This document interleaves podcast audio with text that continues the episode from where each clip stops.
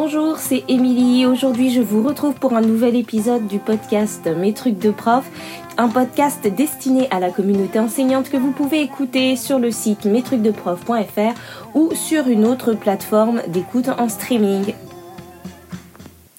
Alors au moment où j'enregistre cet épisode, nous sommes à J11 du confinement national. Et au nom de cette sacro-sainte continuité pédagogique, beaucoup d'entre vous se sont mis à utiliser le numérique de façon nouvelle et à tester de nouveaux usages. Alors comme je suis une grande adepte du podcast, j'ai décidé de vous faire un épisode qui va s'appeler 10 bonnes raisons de faire des podcasts pour vos élèves. Raison numéro 1, c'est facile à faire. On a tous euh, un smartphone, il suffit d'utiliser l'application dictaphone ou enregistreur de votre téléphone ou d'en télécharger une euh, simple et gratuite si vous n'en avez pas et vous pouvez enregistrer un podcast. C'est rapide, c'est parfois plus rapide de pouvoir dire ce qu'on a à dire que de réfléchir et peser ses mots pour que ce soit clair à l'écrit quand on veut écrire par exemple un mail ou un article. Et vous n'aurez pas forcément besoin de faire du montage si vous réussissez à enregistrer euh, en un seul morceau. Pour ça, je vous conseille de tester différentes applications et d'en choisir une sur laquelle vous pouvez mettre pause en cours d'enregistrement. Sur l'appli dictaphone du iPad, il y a même euh, la possibilité de revenir en arrière et de réenregistrer par-dessus. Donc vraiment, ça simplifie les choses. La deuxième raison, c'est que c'est accessible à tous, que ce soit pour les parents et pour les enfants. Et je pense notamment aux personnes qui ont des difficultés en lecture ou euh, des difficultés de compréhension à l'écrit. Ça peut être pour des parents euh, non francophones ou euh, pour nos élèves qui ne sont pas encore bien entrés dans la lecture ou bien aussi pour les élèves qui ont des handicaps pour lesquels l'écrit est parfois compliqué. La troisième bonne raison de faire des podcasts, c'est que ça peut être diffusé par différents biais.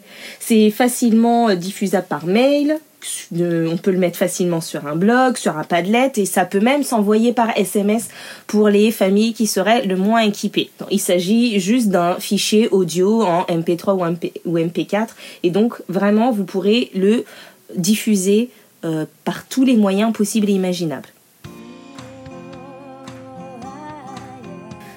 La quatrième raison, c'est que c'est moins impersonnel que le mail ou le message groupé.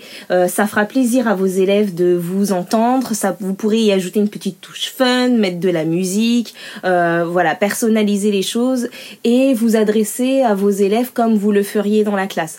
Donc ça, c'est vraiment chouette à écouter pour eux et je pense aussi euh, agréable à faire pour vous.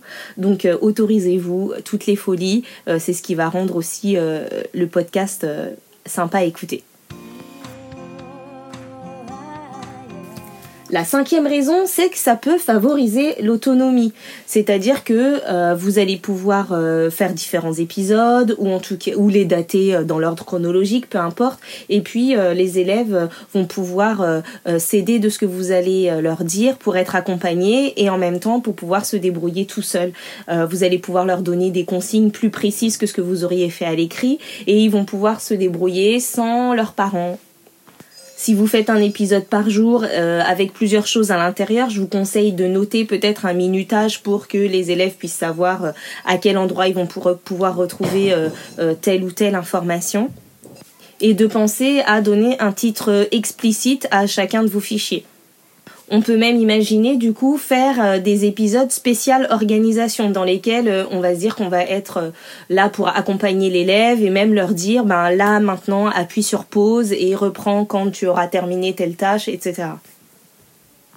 Ce qui m'amène à la sixième bonne raison de faire des podcasts, qui est un peu liée, mais qui va être aussi mise en comparaison avec le live, c'est que les élèves, ils peuvent mettre stop à tout moment et réécouter à leur rythme. Donc il y a certaines activités qui vont pouvoir être faites en live et en fait d'autres qui vont avoir plus d'intérêt euh, d'être faites en podcast parce que euh, ça va être intéressant pour les élèves de pouvoir mettre stop, mettre pause, réécouter, revenir en arrière, ce qu'on ne peut pas faire pendant un live parce que pendant le live, on n'a pas forcément euh, tous les élèves euh, visibles et on voit pas tout ce qu'ils font et donc on peut ne pas forcément gérer le rythme et aller peut-être trop vite pour certains ou pas assez pour d'autres. Et donc, ben, le podcast, a cet avantage-là.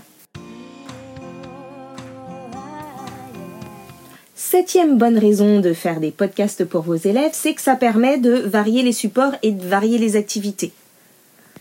Vous allez pouvoir leur faire des lectures, vous pouvez éventuellement leur faire des dictées, ou des séances de calcul mental, ou bien leur faire juste euh, des explications sur certaines choses bien précises. On peut imaginer euh, pour euh, de l'histoire ou les profs de pouvoir faire des explications de documents ou des commentaires de documents qui correspondraient à une fiche que eux que les élèves auraient.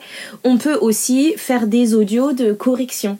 Euh, et donc, euh, après avoir proposé euh, un, un exercice que l'élève aurait pu faire à l'écrit, leur proposer une correction ou un commentaire sur ce qu'on attendait, etc. La huitième bonne raison de faire des podcasts pour les élèves, c'est qu'on peut les faire n'importe où, n'importe quand, n'importe comment, et que le visuel n'a aucune importance. Donc vous n'êtes pas obligé de vous habiller, vous pouvez faire votre podcast en pyjama, vous, n'êtes pas non plus obligé de ranger et de choisir un beau fond, euh, même si tout est en bazar chez vous, ça n'a aucune importance. Voilà, on s'en fiche d'avoir une sale tronche, euh, de pas être habillé, on peut faire son podcast comme on veut. La neuvième bonne raison, c'est que de faire des podcasts, ça participe aussi à limiter un peu le temps d'écran, même s'il faut être sur un écran en général pour euh, pouvoir le mettre en marche. Mais en tout cas, l'élève peut fixer son attention sur autre chose ou faire autre chose en même temps. Donc voilà. Ça sollicite un autre type d'attention qui est aussi intéressant à travailler.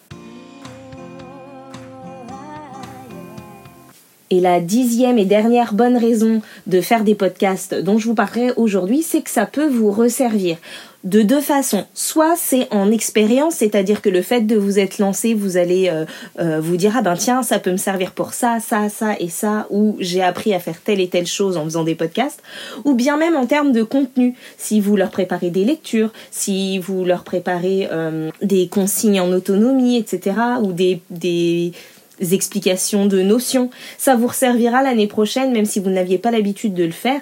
Vous pourrez vous en servir dans des ateliers pour qu'ils soient en autonomie ou même leur envoyer euh, quelques audios en devoir euh, ou pendant les vacances. Voilà, ce sont des choses qui ne sont pas forcément perdues, que ce soit dans l'expérience que vous aurez acquise en les faisant ou dans le contenu que vous aurez fait. Voilà, j'ai terminé avec mes 10 bonnes raisons de faire des podcasts pour vos élèves. J'espère que cela vous aura été utile et que cela vous aura inspiré. Dites-moi en commentaire si vous avez eu envie de vous lancer ou si vous avez essayé. Peut-être que vous avez des astuces à partager ou des limites euh, à poser. En tout cas, je suis à votre écoute, que ce soit sur les réseaux sociaux, Facebook, Instagram, sur ma page Mes trucs de prof ou directement sur le site mestrucsdeprof.fr et je vous dis à bientôt pour un prochain épisode.